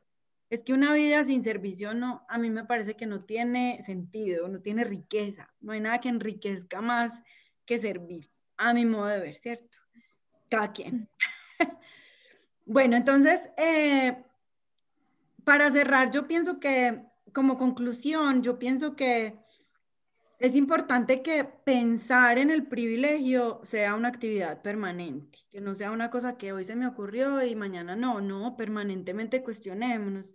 Esto lo tendría yo si yo hubiera nacido en, el Chocó, esto lo tendría yo si yo hubiera nacido en África. Eh, a mí me pasó mucho una vez, un amigo de aquí de Estados Unidos, además aquí en Estados Unidos niegan mucho el privilegio, porque aquí la gente se ofende mucho porque la construcción mágica de este país es en el que trabaja duro sale adelante, ¿cierto? Entonces la gente niega el privilegio de raíz. Eh, y, me pasó con un amigo mío que es, muy religioso, yo lo quiero mucho y, me cuestiona mucho a mí. Eh, y me dijo que los niños en África nacían en África con hambre, los que nacen con hambre, pues, porque Dios los puso ahí para que nosotros, los que tenemos, pues hagamos algo por ellos. Entonces yo le decía, pero, pero Dios no puede ser tan cruel, ¿cierto? ¿Cómo, cómo elige Dios a unos y a otros no? Y, y pues a, a, mí me pareció ese tema, entonces yo le dije, es que usted es un privilegiado. Y él se ofendió horrible porque él es un tipo que trabaja mucho y le ha tocado muy duro y él no y él le ha tocado muy duro, muy duro, le tuvo una familia durísima y, y le va muy bien y yo le decía, no, es que el privilegio de haber nacido acá. Así usted, logra, así usted lo llame gracia divina, la gracia divina ya es un privilegio. Y él empezó, uy, sí, o sea, o sea, uno pone a la gente a pensar. Sí, que iba a decir una cosita justo de eso, que una amiga mía tenía una analogía que me gustaba mucho que cuestionar el privilegio y pensar cómo usarlo mejor es como lavarse los dientes. Hay que hacerlo tres veces al día. Sí, hay que pensarlo y pensarlo y pensarlo y eso nos hace mejores, eso no nos hace peores. ¿No? nos hace mejores, mejores personas. Nosotras, como siempre, hacemos esta invitación a la gente a que se cuestione, a que se incomode, a que el día de mañana siéntese con su empleada doméstica y pregúntele, oiga, ¿usted dónde nació? ¿Usted cuántos años tenía cuando le tocó irse de su pueblo? ¿Por qué? ¿Su papá? ¿Su mamá? Y usted aprende una, un mundo diferente que usted nunca le ha tocado. Y, y, uno dice, ay, Dios mío, mi sí la Pero además otra cosa, otra cosa de eso de la empleada es que mi empleada dice, un día me salió con estas, me dijo, a mí sí me da un pesar de toda esa gente donde yo trabajo. Yo le dije, ¿por qué, Belén? Y me dijo, porque se preocupan por unas pendejadas. Y yo dije, total. Y uno entonces pobretear al otro y decir, ay, qué pesar. Ven, te doy tu limosna, porque yo sí no estoy de acuerdo con la caridad, porque a mí me parece que la caridad no mira a los ojos al otro como un ser humano. Mm. Em, entonces me gusta mucho ese otro lado de la historia también. Sí. Ahí está. Es verdad. Y hablar con los demás. Sí. ¿Qué crees, Fran? Que te veo que estás que te hablas. Eh, pues es que me voy como con tantas cosas. Miren, lo primero, yo sí estoy de acuerdo con la caridad, porque siento que cada uno tiene posibilidades de dar distintas. Y si alguien, su forma de dar es a través de la caridad, pues me parece perfecto que lo haga. Em, además, porque a mí me parece que la caridad con los niños es fundamental. Em, pero respeto profundamente eh, la visión de, de, obviamente, se puede hacer más. Y, y la caridad puede no ser el vehículo. Yo pienso que no es que todos tengamos que trabajar por los menos favorecidos. Yo pienso que eso es un llamado muy personal, muy individual, que cada uno atiende cada uno atiende su instinto, su alma, lo que quiera llamar, y, si usted no quiere, pues no lo haga. Es que vinimos al mundo a hacer lo que nos toca hacer y lo que queremos hacer. Eh, pero sí creo que es importante que reconozcamos, eh, que reconozcamos en dónde estamos en ese espectro de privilegio. A mí me parece muy importante porque eso nos hace más humildes, nos hace mejores personas, eh, sentimos empatía por los que no pertenecen, digamos, a la tribu en la que nosotros estamos. Eh, nos, nos enriquece como seres humanos, ver otros mundos. Es que ver otros mundos no es irse para Tailandia y conocer la cultura de Tailandia. Ver otros mundos es ver el señor que vive abajo en la esquina y que sale todos los días por la mañana y hace lo que haga. O sea, eh, otros mundos es cada persona tiene un mundo y unas dificultades diferentes. Entonces, eh, la invitación de nosotras siempre es tengamos esas conversaciones, no seamos tan apáticos ni tan centrados en nosotros, sino conversemos, pregúntele a la gente, a la gente le gusta contar. Eh, y tal vez algún día ese llamado del alma le llegue. Usted va a conocer un niño en un bus, bueno, o en un, en un parqueadero, y le va a decir, no, es que imagínese que no tengo con qué pagar el próximo año en el colegio, o no, imagínese que tengo que aprender inglés, y usted va a decir, ay, yo hablo inglés, o ay, eh, no sé, usted puede ayudar a mucha gente de muchas maneras y con que usted ayude a una persona, a una, usted ya está cambiando el mundo. Entonces, eh, sí, no es que uno se pase todo el día diciendo a quién voy a ayudar, a quién voy a ayudar, que voy a... No, no, ese llamado del alma llega, llegará algún día, como tenga que llegar, como dice Francia, a través de la caridad, a través de la educación, a través de muchas cosas, mm, a través de este podcast, que nosotras creemos que estamos ayudando a mucha gente puede que sí, puede que no, pero nosotras lo hacemos desde el corazón, con intenciones completamente desde el llamado de nuestra alma. Eh, Milito, ¿tú con qué te quedas? No, me quedo mejor dicho, ya me tocó cogerme el pelo y todo porque esto, esto está haciendo, yo tengo otra calor. eh, no, yo me quedo, digamos que con muchas cosas, al igual que Fran. O sea, yo quedo también con, con muchas cosas, pero en mis noticas, porque si no me hubiera pasado lo que le pasó a Fran, lo que yo no anote no existe.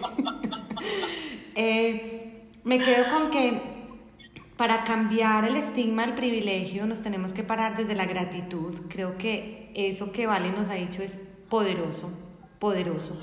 Pararnos desde la gratitud. Me quedo desde entender el privilegio para tejer puentes, para derrumbar barreras. Yo sí creo que estamos en un momento de la humanidad en el que cada ser humano tiene que extender su solidaridad tanto como pueda. Estamos en la era de la colaboración y necesitamos ayudarnos y ayudarnos con determinación, pero ayudarnos de una manera genuina, por convicción, porque nos nazca, no una ayuda fingida, no una ayuda porque eso me hace sentir superior, no, una ayuda entre iguales.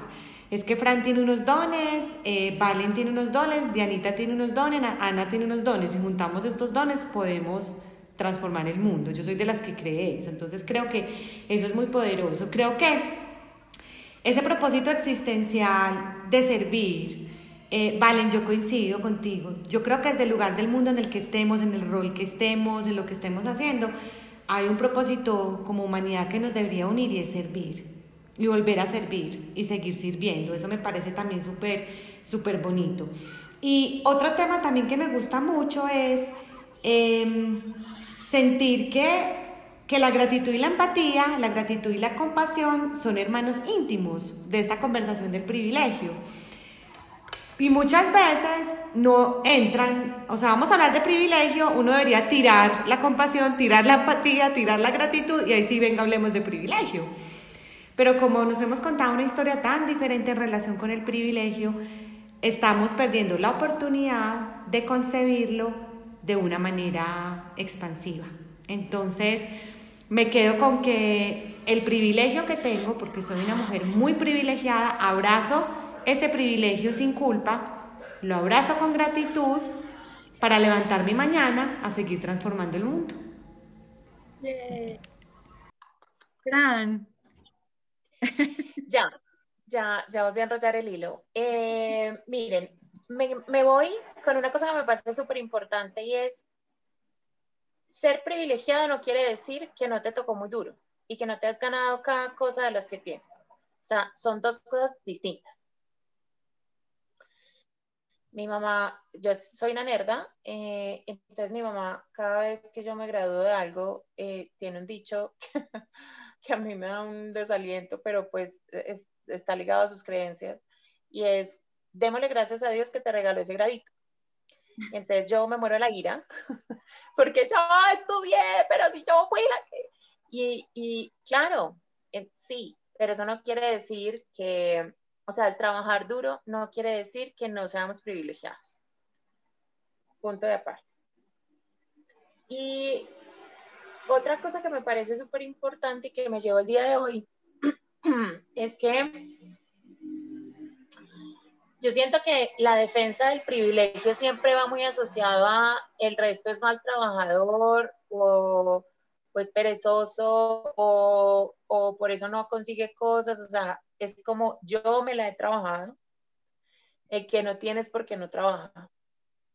Y yo siento que, que entonces ahí tenemos que tomar ese tema de la compasión, de la empatía, del agradecimiento y es, resulta que es que a nadie le gusta vivir maluco, a nadie le gusta ser pobre, a nadie le gusta ser ignorante. Son cosas que, que, que tal vez yo no tenga la capacidad de conseguir. O sea, que digamos que el llamado es abra un poquito su mente y entienda que es que no es que sean perezosos, es que esa es su forma de concebir el mundo. ¿Por qué? No sabemos que hay gente que es muy echada para adelante y que sobrepasan una cantidad de cosas y que llegan a, digamos, como a ser privilegiados a partir de la nada y, y, eso es profundamente admirable porque son personas únicas, pero porque tienen una capacidad especial, que, que tal vez ese fue el privilegio que les entregó la vida. Eh, pero entonces es mirar también el de arriba, el privilegio de arriba, o sea, no solo, no solo quien no tiene el privilegio que tienes tú, sino quien tiene más privilegios que tú, como algo que no es nada, porque, porque yo siento que muchas veces endiosamos, endiosamos el tener, endiosamos el, el hacer, y, y, yo siento que hay que bajarle el tono a todo eso para poder que nos miremos como iguales. Y cuando somos capaces de mirarnos como iguales, pues ya como iguales desde el ser, ¿cierto? No como iguales desde yo, yo no tengo privilegios, o sea, tú también tienes privilegios, ¿no? De, de, todos los humanos somos iguales y deberíamos tener las mismas posibilidades, cosa que no pasa, entonces lo mismo, ¿qué te vas a hacer, qué te vas a levantar mañana a hacer tú para que para volver este mundo un, un lugar mejor? Bueno, eh, Me lo gané. Milito, Milito nos tuvo que dejar porque tenía otro compromiso. Yo quisiera primero hacer como unos tips que se me ocurrieron eh, sobre cómo hablar sobre el privilegio sin morir en el intento. Y después quisiera que Valen cerrara el programa contándonos qué quisieras decirle a la gente sobre este tema. O sea, que te salga del corazón y que tú digas, la invitación es esta. Bueno, yo pienso, y eh, después de haber leído un poquito sobre el tema, eh, que para uno poder hablar del privilegio, abordar este tema con, con, gente cercana a uno, porque hablar con gente que no está muy cercana a uno es más complicado, es, pues primero tratar de entender las experiencias individuales. Cada persona tiene unas experiencias muy personales, eh, creció de cierta forma, fue educada de cierta forma, tiene ciertas rabias y tiene ciertos miedos y ciertos sueños. Entonces, pues cuando empezamos juzgando, ya empezamos mal, la conversación se acabó, ¿cierto? Entonces, mm, hacia todos los lados, hacia los que tienen privilegios y hacia los que no tienen privilegios. Segundo, pues reconocer la relatividad de nuestro privilegio. Como decía ahorita Valen, pues hay cosas que son importantes y hay otras que no. Mm, en un ensayo que leí decía la señora, pues ser diestro es mucho más fácil que ser zurdo en el mundo, porque casi todo está hecho para los diestros.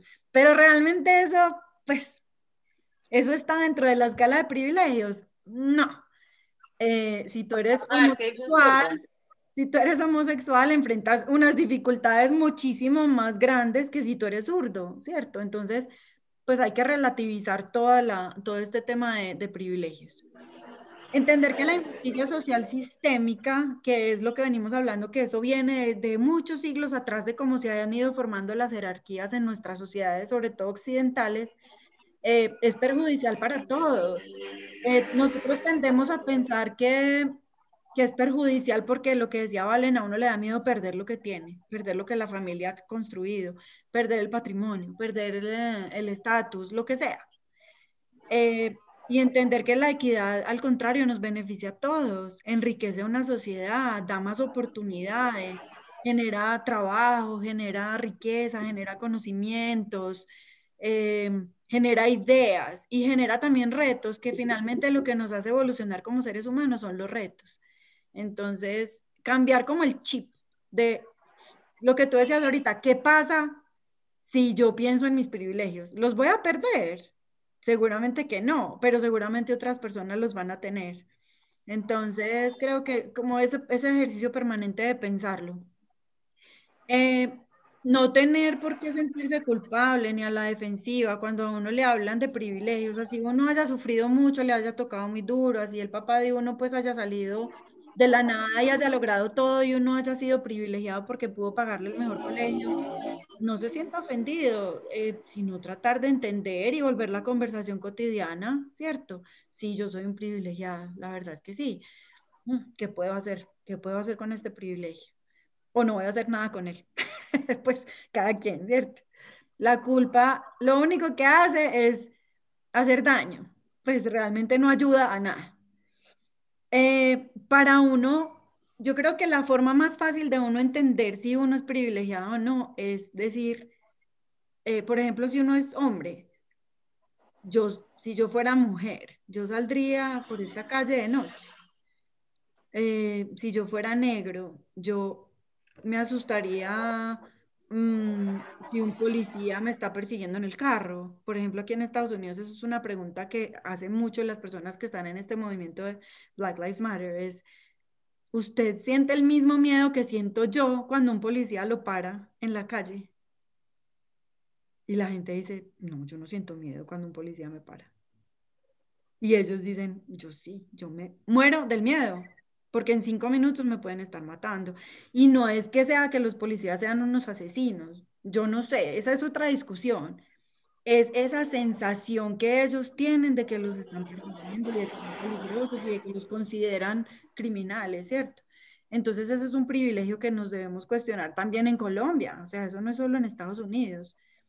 Si uno es afrodescendiente, uno siente más miedo en la calle, porque la gente cree que no es peligroso. Eso es una verdad que es innegable, ya lo hablamos en otro programa. Em, entonces, más allá de ponerse en el zapato de los otros, es qué sentiría yo, qué sentiría yo si tocaran a mi puerta y yo fuera mujer y yo estuviera sola en la casa. ¿Cierto? Por lo general, un hombre abre y dice, ¿qué, qué, qué necesita? Una mujer es asomándose por todas las ventanas, con el celular en la mano, a ver pues porque me están timbrando a las 11 de la noche, ¿cierto? Entonces eso es una buena forma de uno ponerse en el zapato de los otros. Es más como manejar los miedos, entender los miedos de los demás. Y crear un marco de discusión con acciones, o sea, cómo podemos entender y cambiar ese sistema. Es un sistema que realmente es opresivo, cómo lo podemos cambiar y qué podemos hacer desde el privilegio. Eh, yo pienso pues que, que es importante tomarnos este este tiempo de, cuestionar las injusticias sociales. Eh, pero no es de un lado, ay, tan izquierdoso, tan maluco, tan... no, de verdad, de verdad cuestionarnos en qué espectro de ese privilegio estoy. Bueno, hasta ahí llego yo.